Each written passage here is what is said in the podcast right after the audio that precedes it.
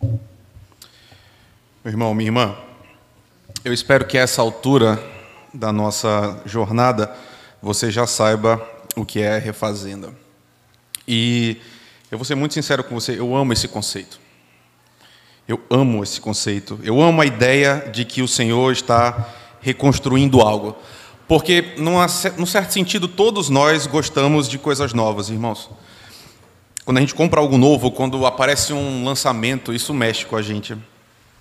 Não é muito meu gosto, assim, não é muito minha praia, mas quando surge um celular novo, um tablet novo, qualquer coisa nesse sentido, a gente vê que filas se formam, né? As pessoas acampam às vezes fora da loja esperando a abertura para poder receber isso que é novo, né? A excitação de ter algo que é completamente novo, literalmente move multidões.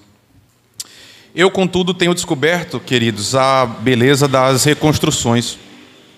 Para mim, mais belo do que algo completamente novo é algo que é novo a partir do que é velho. Para mim, existe uma beleza intrínseca nos restauradores. A partir de algo velho que talvez já não funcione mais, que já não tem mais tanta beleza, fazer algo novo brotar, algo cheio de vida, algo que é funcional, algo que nos relembra que a vida é feita disso, de reconstruções. Eu sou encantado com isso. Eu sou encantado com a beleza das reconstruções porque isso é veículo de esperança. A gente não joga coisas valiosas no lixo. Às vezes a gente até joga coisas caras no lixo, mas não coisas valiosas. Coisas valiosas a gente restaura, ou a gente tenta restaurar. Elas são reconstruídas. E, como a gente viu hoje de manhã, para quem estava aqui, Deus é especialista em fazer isso, irmãos. Deus está sempre refazendo. Então, nesse sentido, nós estamos sempre nessa refazenda de Deus. E a gente vai voltar para ela hoje, para sermos refeitos à sua imagem e semelhança, dessa vez no capítulo 4 da carta de Paulo aos Efésios. A gente vai para o versículo 1.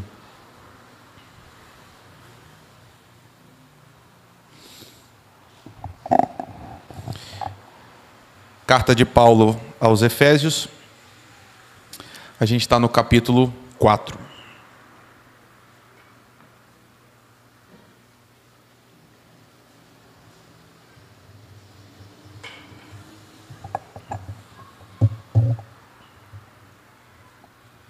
Capítulo 4, Efésios, versículo 1. Como prisioneiro no Senhor, rogo-lhes que vivam de maneira digna da vocação que receberam.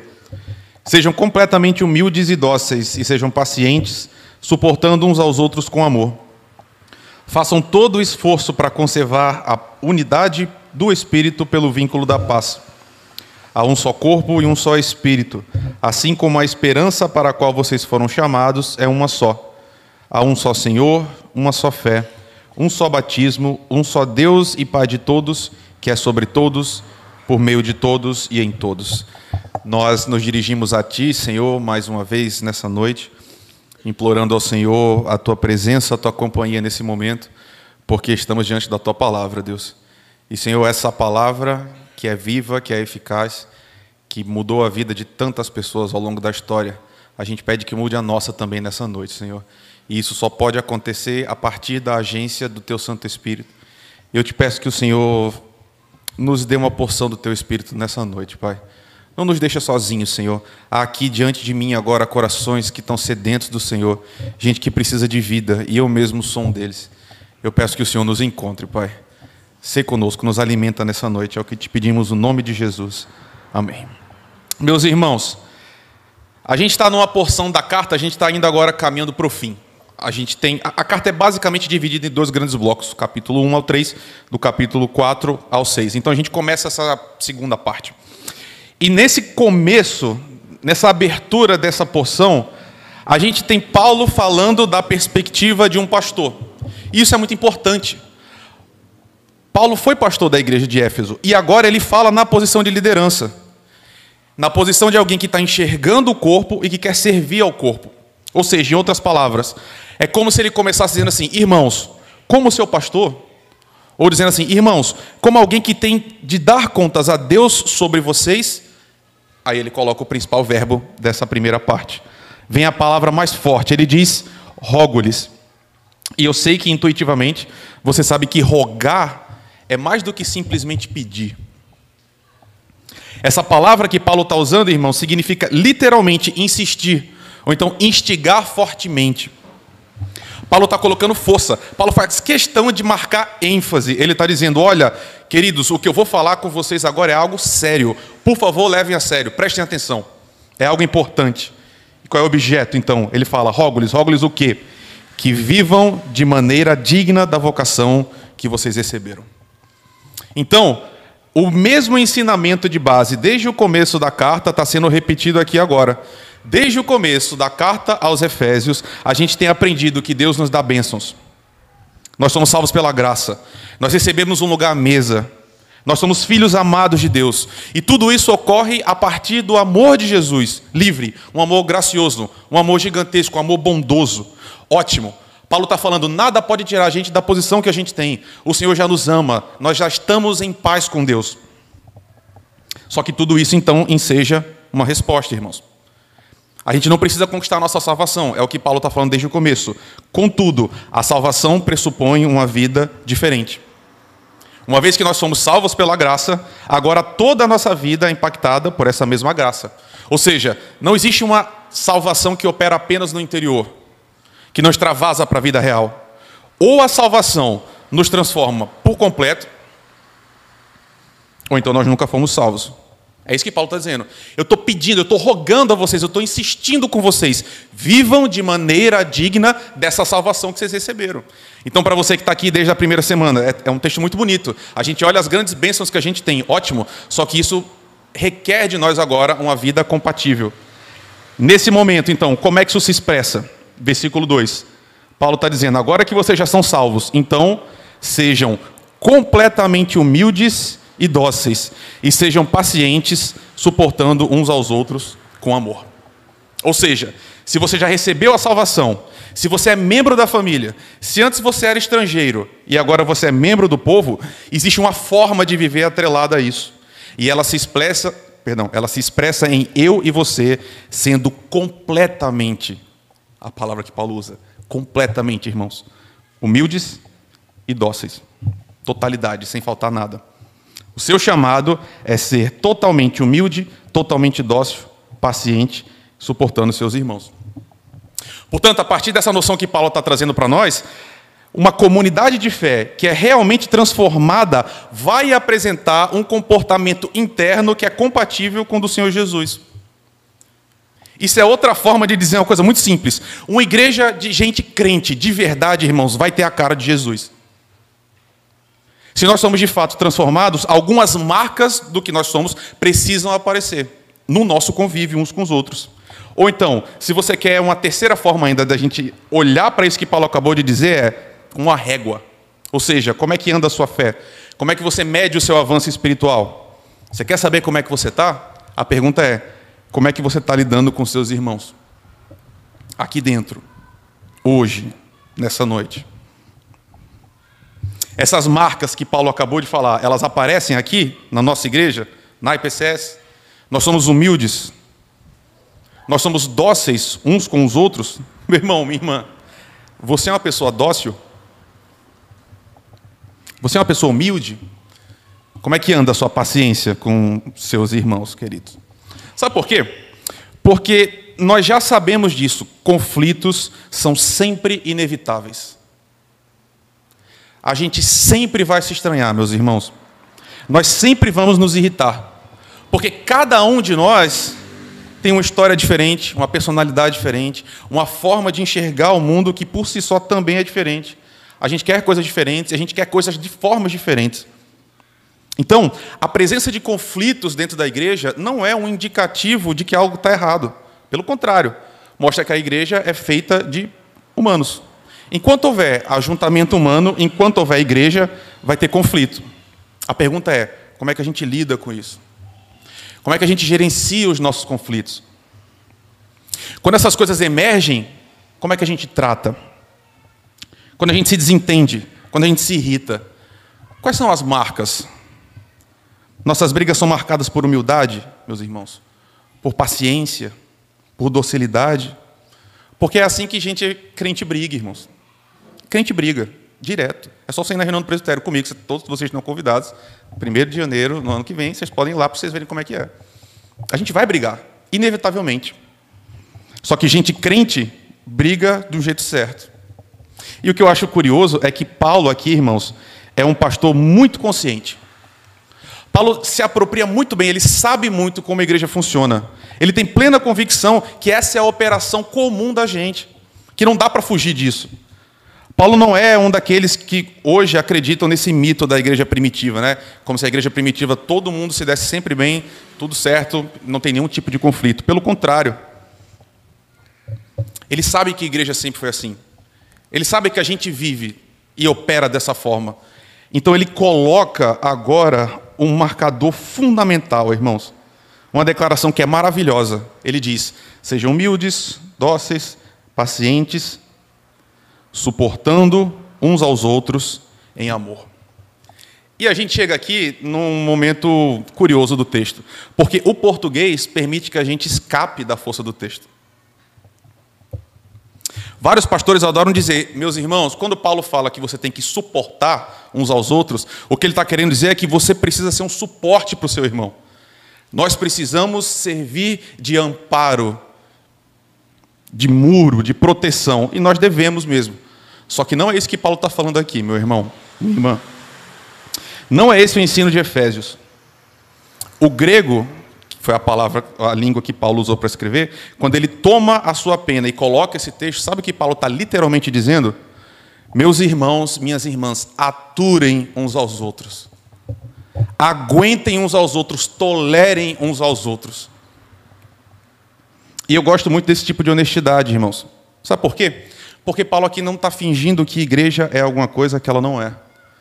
Crentes maduros, gente que anda com o Senhor realmente, entende e aceita a vida do jeito que ela é. A gente não finge as coisas. Fingir que os problemas não existem não vão fazer eles simplesmente desaparecerem. O que eu estou querendo dizer para você? Meu irmão, minha irmã, desculpa a sinceridade, mas a verdade nua e crua é que você aqui decidiu ser membro da Igreja Presbiteriana de Cidade Satélite. Ou membro de qualquer outra comunidade. A notícia que eu tenho para dar para você nessa noite é que, necessariamente, no meio da igreja, vai ter gente que você vai ter que suportar, meu irmão, minha irmã. No sentido de aturar, de aguentar. Você vai ter que suportar a presença dessa pessoa no meio. Às vezes você tem que fechar os olhos, respirar fundo e continuar amando aquele irmão, aquela irmã, nessa jornada comum que a gente tem caminhando com o Senhor. E lembra, Paulo está falando que tudo isso reverbera a nossa posição em Jesus Cristo. Porque nós recebemos tudo aquilo, agora nós somos chamados a viver dessa forma. E aqui eu quero refinar um pouco mais essa ideia, porque eu estou personalizando, né? E aí eu acho que talvez na sua mente tenha vindo uma ou duas pessoas que na sua cabeça se encaixa nessa descrição. Mas para além de existirem pessoas que precisam ser alvos desse tipo de conduta nossa, o que eu acho que na verdade acontece é um intercâmbio, irmãos. O que, que eu quero dizer? Eu acho que num determinado momento da nossa vida, ou em determinados momentos da nossa vida, a gente ocupa uma das duas pontas. E agora eu vou usar o meu privilégio de pastor para falar com você. Eu vou aproveitar, porque eu sou muito grato a Deus, irmãos, porque alguns amigos próximos que estão caminhando comigo agora estão fazendo exatamente isso aqui que Paulo está falando comigo. Porque eu não sei se você sabe, mas pastor é gente também, irmãos. E talvez pastor seja mais gente do que a gente, acredite. Que pastores também ficam confusos, ficam perdidos. Pastores também ficam cansados, com medo, têm dúvidas, às vezes balançam na sua fé. E eu sou pastor. E eu estou vivendo um momento agora Eu, eu, eu, pensei muito se eu ia falar isso ou não, mas eu decidi ir em frente. Eu estou vivendo muito um momento agora que eu preciso ser aturado, irmãos. Quem está perto de mim agora está tendo que fazer esse esforço exato do que Paulo está dizendo. Um esforço de suporte, no sentido de suportar mesmo. E aí, toda vez que eu falo isso, as pessoas falam assim: Pastor, imagina que exagero. É bom demais ficar junto de você, é bom demais conversar com você. Tá? Mas para quem está comigo no dia a dia, o testemunho talvez seja um pouco diferente, irmãos. Para quem não me encontra aqui só no domingo, talvez a coisa seja um pouco mais refinada. Por quê? Porque vocês sabem disso. Eu estou enfrentando uma fase difícil, eu estou enfrentando um momento difícil. E é tão bom quando nossos amigos estão no auge, não, irmãos? Não é bom? Quando as coisas estão bem, quando a gente senta na mesa e aí o riso vem fácil, né? quando a gente é só celebração, quando a gente senta e passa uma noite inteira conversando, e é uma euforia, é uma alegria, é sempre muito bom. Só que tem um momento, às vezes, e esses momentos chegam com uma frequência razoável, que a conversa fica meio truncada, não é? Que os espaços que a gente ocupa começam a ficar mais preenchidos de silêncio, que aparecem coisas como amargura, como tristeza, incompreensão, raiva. Então, o que eu estou querendo dizer para você? Todo mundo, todos nós, irmãos, em um momento ou outro, nós vamos ocupar esse lugar. Queira Deus que a maior parte da sua vida seja sempre de um riso fácil e que você seja tranquilo. Só que a gente ou ocupa esse lugar, ou nós, nós conhecemos e temos pessoas próximas que estão nesse lugar agora. Como é que a gente age? Como é que a gente lida? Eu acho que esse texto responde bastante isso, irmãos. Em, outra, em outras palavras, como a gente lida com pessoas que não são fáceis de lidar? Ou com pessoas que estão no momento que elas não estão fáceis de lidar? Paulo está dizendo, meus irmãos, agora que vocês são cristãos, suportem uns aos outros. Insistam. Continuem indo em frente. Continue amando aquele irmão, continue amando aquela irmã, mesmo nos momentos que não são fáceis, mesmo quando é chato, quando a conversa fica repetitiva. Vocês não têm noção da gratidão que eu tenho por Deus, por ter pessoas na minha vida que agem assim. E eu espero que você tenha na sua vida também pessoas que agem assim, porque isso é ser igreja do Senhor. Sabe, eu vou vocês vão me perdoar, mas eu vou ser ainda mais sincero. Sabe aquela pessoa que. Tem gente que se incomoda até com as orações que são feitas aqui, irmãos. A pessoa chega para mim e fala assim: Meu Deus do céu, aquela pessoa está sempre pedindo a mesma coisa, repetindo a mesma coisa, pedindo a Deus. Às vezes as pessoas estão. Toda vez que encontra com a gente, chora. E repete a mesma história, e fala de novo. Eu acho que é um pouco disso que Paulo está falando, irmãos. Eu acho que é um pouco isso que Paulo nos chama a fazer, a suportar de fato, a saber que as pessoas estão passando, às vezes, momentos realmente delicados. E Paulo está dizendo: olha, lembrem disso, sejam humildes, sejam dóceis, tenham paciência uns com os outros, continuem caminhando em frente. Porque vocês são salvos, porque vocês andam com Jesus, façam isso. E por quê? Por que, que a gente faz? É porque é uma coisa moralmente correta a fazer? porque a gente tem uma ética que é superior. Não, irmãos. A gente faz isso porque a gente é cristão. E cristão significa pequeno Cristo. A gente faz isso porque a gente imita o Senhor. Eu, eu não sei se isso ficou claro ainda para você, mas o que eu estou querendo dizer é: a gente imita aquele que é especialista, irmãos, em suportar a gente que é insuportável. Sabe por quê? Porque ele faz isso desde que ele criou os céus e a terra. Desde que a humanidade virou as costas para ele, que em amor ele está sempre trazendo esse povo rebelde de novo, e de novo, e de novo, e de novo. Eu queria que você parasse e pensasse no trabalho que você dá para Jesus, meu irmão, minha irmã.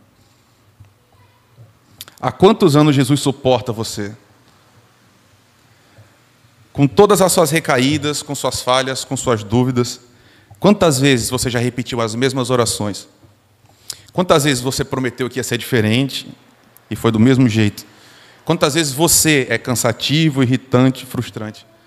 E o que é lindo nessa história é quantas vezes Jesus jogou você fora por causa disso. Quantas vezes ele te abandonou nesse processo. É por isso que ele chama você a ser assim agora também com os outros. Ele é assim com você. Ele é o exemplo. Ele diz todos os dias: vem, vamos caminhar comigo de novo. Vem fala comigo de novo, eu quero ouvir você de novo.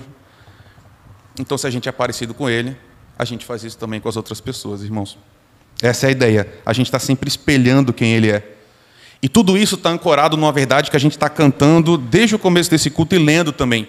Uma verdade que nós estamos concretamente e de fato ligados e conectados uns aos outros. Olha aí comigo os versículos 3 a 6. Façam todo o esforço para conservar a unidade do Espírito pelo vínculo da paz. Há um só corpo e um só espírito, assim como a esperança para a qual vocês foram chamados é uma só. Há um só Senhor, uma só fé, um só batismo, um só Deus e Pai de todos, que é sobre todos, por meio de todos e em todos. Incrível, não? Isso aqui é fundamental, irmãos. Paulo está dizendo, oh, perdão, ele não está dizendo, olha, eu quero que vocês se esforcem para gerar uma unidade entre vocês. Pelo contrário, o que Paulo está dizendo é, eu já estou trabalhando com vocês desde o primeiro versículo do primeiro capítulo, que essa obra é operada pelo próprio Deus. A gente não fabrica unidade. A gente não se empenha para que ela apareça, para que ela emija, que ela venha para a superfície. Uma vez que nós já somos salvos em Jesus, nós somos inseridos numa família só, nós já estamos ligados. Irmãos, a gente fala sobre isso bastante, né? Mas eu quero dizer para você de novo, mais uma vez, se essa pessoa que está sentada do seu lado, ela é cristã, e se você é cristão também, necessariamente vocês já estão ligados um ao outro. Vocês já fazem parte da mesma família, já existe uma unidade gerada e operada pelo próprio Senhor da igreja uma só esperança, um só Senhor, uma só fé, um só batismo, um só Deus. Nós já somos um povo só. Isso é uma verdade concreta. E eu preciso te lembrar disso hoje à noite. Hoje, nesse mesmo horário, caramba, meu irmão, minha irmã, você tem noção disso? Nesse mesmo horário, ao redor do mundo inteiro, pessoas como a gente estão sentadas ao redor dessa mesma palavra falando com esse mesmo Deus. Você pode ter uma igreja com 10 pessoas na Indonésia, ou você pode ter uma com 10 mil pessoas na Coreia do Sul. Não importa. Todos nós somos parte da mesmíssima família. Você tem noção disso? Nós somos da exata mesma família de Deus. É literalmente um irmão seu, uma irmã sua, um corpo só. Todos, no mundo inteiro, ligados em Jesus Cristo. Todas essas placas que a gente tem, e a gente tem várias delas, né? Elas apontam para o contrário disso, elas dão testemunho contra nós. No reino de Deus não existem batistas, nem presbiterianos, nem assembleanos, nem congregacionais, nem qualquer outra designação. Só existe uma categoria de pessoas: cristãos. E isso acontece porque a gente está conectado a verdades eternas. Irmão, meu irmão, minha irmã, não é algo que a gente fabrica. A gente não está ligado uns aos outros porque tem um negócio quentinho assim no nosso coração. Não é uma ideia que nos une, não é um objetivo, um projeto. Nós somos unidos porque nós estamos profundamente vinculados com o próprio Deus. E nós estamos alicerçados nesse próprio Deus. Então, na medida que você se relaciona com Jesus e está conectado com Jesus, você está conectado com quem está do seu lado aí também. Automaticamente. Um corpo só. Porque, mais uma vez, só existe um Espírito, um só Deus, um só Senhor. Então, a vida de Jesus flui para nós. E a conexão com Ele nos conecta também uns com os outros. Só que tem um problema. A gente pode lutar para destruir isso. E a gente tem feito isso, sistematicamente. Onde houve igreja, houve divisão. Sempre. Porque eu e você, por algum motivo absolutamente inexplicável, que no fim das contas é nosso pecado, né? A gente adora e a gente é especialista em focar naquilo que nos divide. Não é absolutamente incrível? A gente tem uma montanha gigantesca de coisas que nos fazem estar juntos. E tem uns detalhes que nos dividem. E a gente se concentra nisso e a gente se afasta. Não só essa igreja aqui, da igreja que está ali da esquina, mas entre você, aí, um do lado do outro. A gente adora olhar para aquilo que o nosso irmão é diferente da gente e tentar romper essa unidade que a gente tem. Nós corrompemos esse ensino, essa prática do Senhor, porque a gente cria essas categorias que vão nos excluindo uns dos outros. E aí, se você estava aqui na semana passada, o que a gente faz? A gente reconstrói esse muro que o próprio Senhor Jesus veio para destruir. Esse muro que nos separava, que o Senhor destruiu na cruz, a gente quer reerguer. Então, o que Paulo está dizendo é: se isso aqui é um fato, se a unidade no Espírito já é um fato, mesmo que a gente não tenha que gerá-la, a gente tem um compromisso. A gente precisa mantê-la. E é isso que ele fala aqui. Façam todo o esforço. Você está tá entendendo, meu irmão? Você está entendendo, minha irmã? O que, que Paulo está dizendo para você? Faça todo o esforço para conservar a unidade no espírito, no vínculo da paz. Você e eu somos chamados a nos esforçar ativamente para conservar isso que a gente já recebeu do Senhor, que é essa família que são nossas próprias relações. Sabe, irmãos, eu, eu tenho pensado muito sobre isso. E é difícil demais explicar. Talvez para aqueles que gostam de ler sociologia fica um pouco mais fácil. Mas é muito difícil explicar como a cultura é uma coisa forte. Como cultura é forte. Cultura, eu gosto dessa metáfora, é quase como uma água, o oceano é para o peixe. O peixe está tão imerso na água que ele nem se dá conta que aquele é um ambiente que condiciona a sua vida. Mas o que, é que eu quero dizer para você? Nós estamos sendo condicionados para acreditar numa coisa que é contrária à Escritura de Deus. Qual seja? Nesse caso específico, você e eu, eu não, eu não te conheço, não todo mundo. Talvez você nunca tenha me visto na sua vida, mas deixa eu dizer uma coisa para você: você é um ser criado você é projetado, e isso quer dizer muita coisa. A partir do momento que você tem um projeto, existe um funcionamento para você. E todas as vezes que você vai contra esse projeto, necessariamente o que acontece é desgraça. E sabe, você foi criado, você foi projetado para não estar sozinho. Meu irmão, minha irmã, você não foi criado para estar sozinho. E sabe qual é o meu desespero? Sabe por que eu estou suando tanto e tão é, inquieto agora? Porque cada vez mais eu olho para a igreja brasileira e eu percebo que a gente lida com a igreja como a gente lida com o cinema. Porque cinema, é muito louco isso, né? Talvez você nunca tenha pensado. Mas cinema é uma experiência coletiva.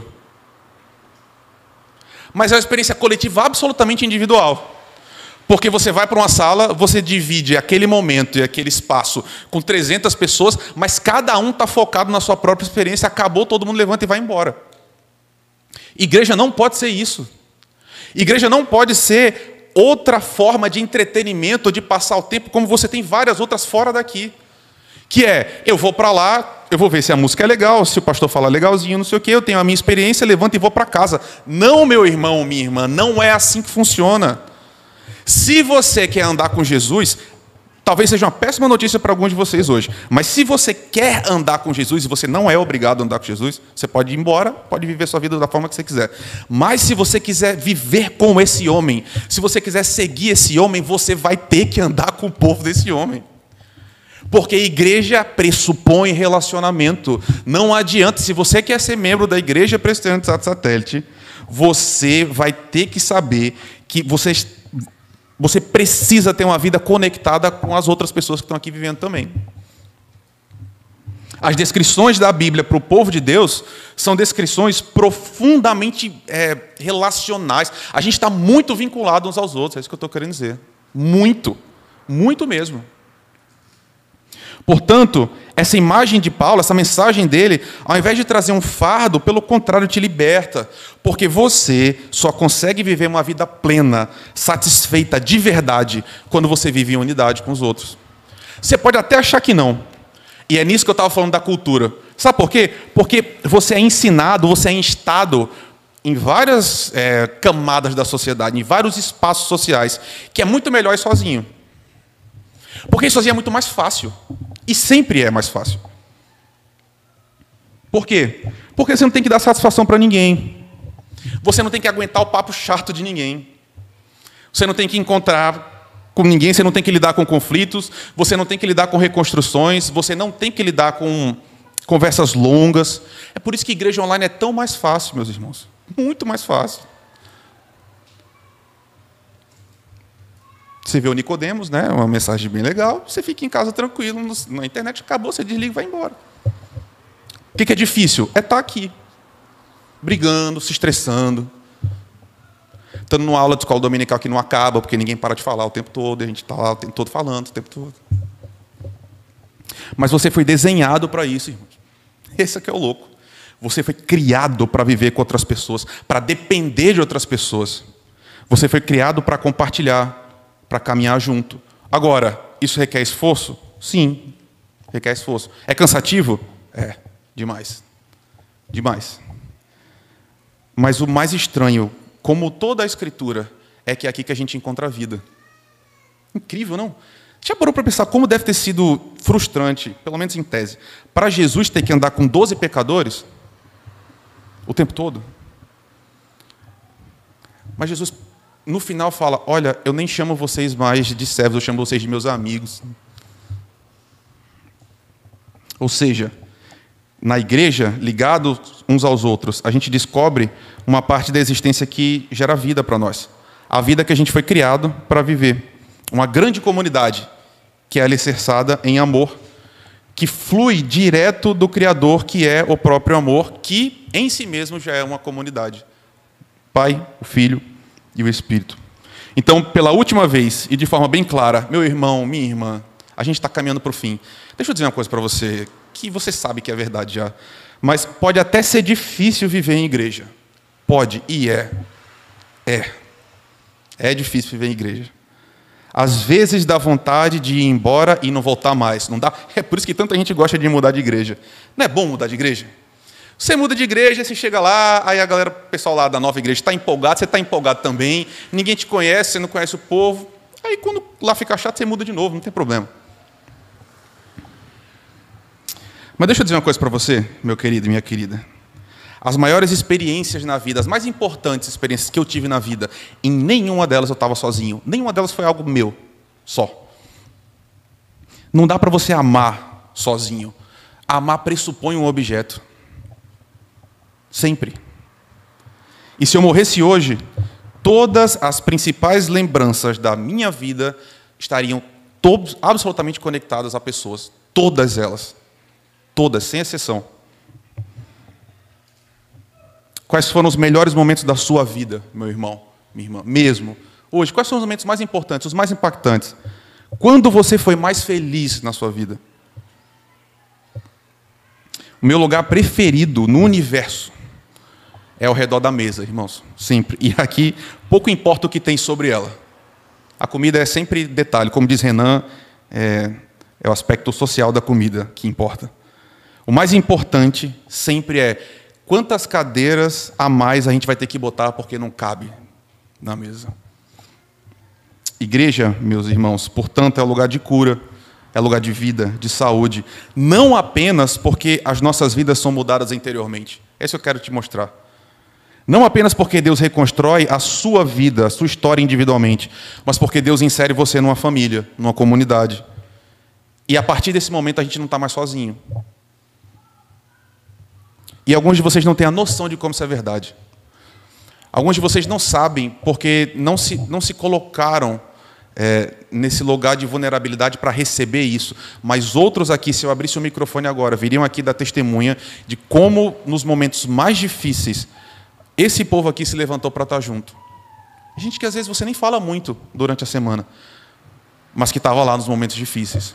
Porque agora a gente está vinculado uns aos outros mesmo. Nós fazemos parte da mesma família e a gente está junto com pessoas que são tão quebradas quanto a gente, tão erradas quanto a gente. Esse é um sermão eminentemente prático, queridos. Paulo está falando dessa refazenda de Deus, que nos insere num povo e que nos posiciona ao lado de gente. Talvez hoje o Senhor tenha te mostrado, na primeira parte, tenha te lembrado de algumas pessoas que você precisa suportar, meu irmão, minha irmã. Talvez você precise engolir seco e ouvir de novo aquele seu amigo, aquela sua amiga, seu filho, sua mãe. Ouvir aquela história de novo que você está cansado de ouvir já, mas porque ela precisa falar, porque ele precisa falar. Talvez seja o caso dessa semana você fazer uma visita, que você está protelando. Talvez seja uma semana de você fazer uma ligação, meu irmão, minha irmã, que você sabe que já passou da hora de fazer e que precisa ser feita. Para outras pessoas, talvez esse sermão sirva para tirar um pouco do, mundo, do seu mundo, sabe? Porque eu sei que alguns de vocês estão muito confortáveis andando sozinhos. Muito. Se ninguém falar comigo lá em Tatuí, quando eu era é, seminarista, é muito engraçado. Eu, pelo menos, acho. É, lá em São Paulo, eles têm um costume de, quando acaba o culto, tem um pós-lúdio. Então, toca-se uma música instrumental para dar tempo do pastor chegar até a porta da igreja para cumprimentar um por um dos irmãos. Era absolutamente incrível como o sermão estava começando a chegar no fim. Tinha algumas pessoas que levantavam e saíam correndo desesperadas para não cumprimentar nenhum pastor.